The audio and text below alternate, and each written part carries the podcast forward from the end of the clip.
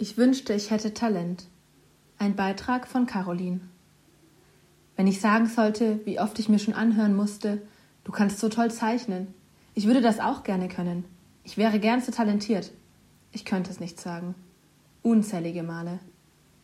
Ich habe nie verstanden, wieso so viele Menschen erwarten, dass man das einfach kann, als wäre man begabt vom Himmel gefallen. Früher hat es mich oft verwirrt, aber mir auch ein bisschen geschmeichelt. Ich habe dann so etwas gesagt wie Du musst einfach nur viel üben oder jeder kann zeichnen, aber mich auch ein bisschen stolz gefühlt, dass ich das so besonders gut kann. Aber ich bin natürlich nicht begabt vom Himmel gefallen und ich würde mich keineswegs als talentiert bezeichnen. Ich habe mein Leben lang einfach gerne gezeichnet. Es ist das, was meine Hand macht, wenn ihr langweilig ist. Das Natürlichste auf der Welt. Ich habe nie erwartet, Künstlerin zu sein oder irgendetwas daraus zu machen. Ich habe es einfach gemacht. Es war wie Atmen, und trotzdem, rückblickend gesehen habe ich krass viel Zeit damit verbracht, diese Fähigkeit auszubauen und mich weiterzubilden.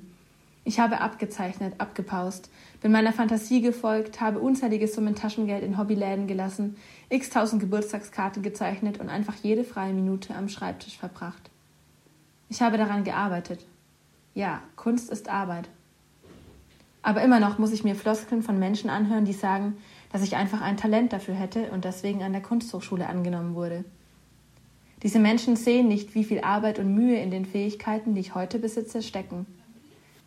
Sie erwarten einfach, dass manche Menschen als Künstler oder Künstlerinnen geboren werden und manchen diese Gabe einfach nicht zusteht. Sie erwarten, dass die Talente einfach anderen zufliegen, die diese dann ausleben und etwas aus sich machen.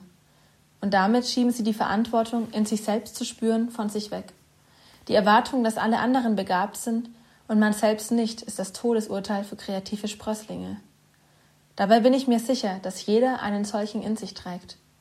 Aber man muss bereit sein, ihn regelmäßig zu gießen, zu pflegen und zu lieben. Durch das Spähen zum Nachbargarten wird der eigene nur vernachlässigt.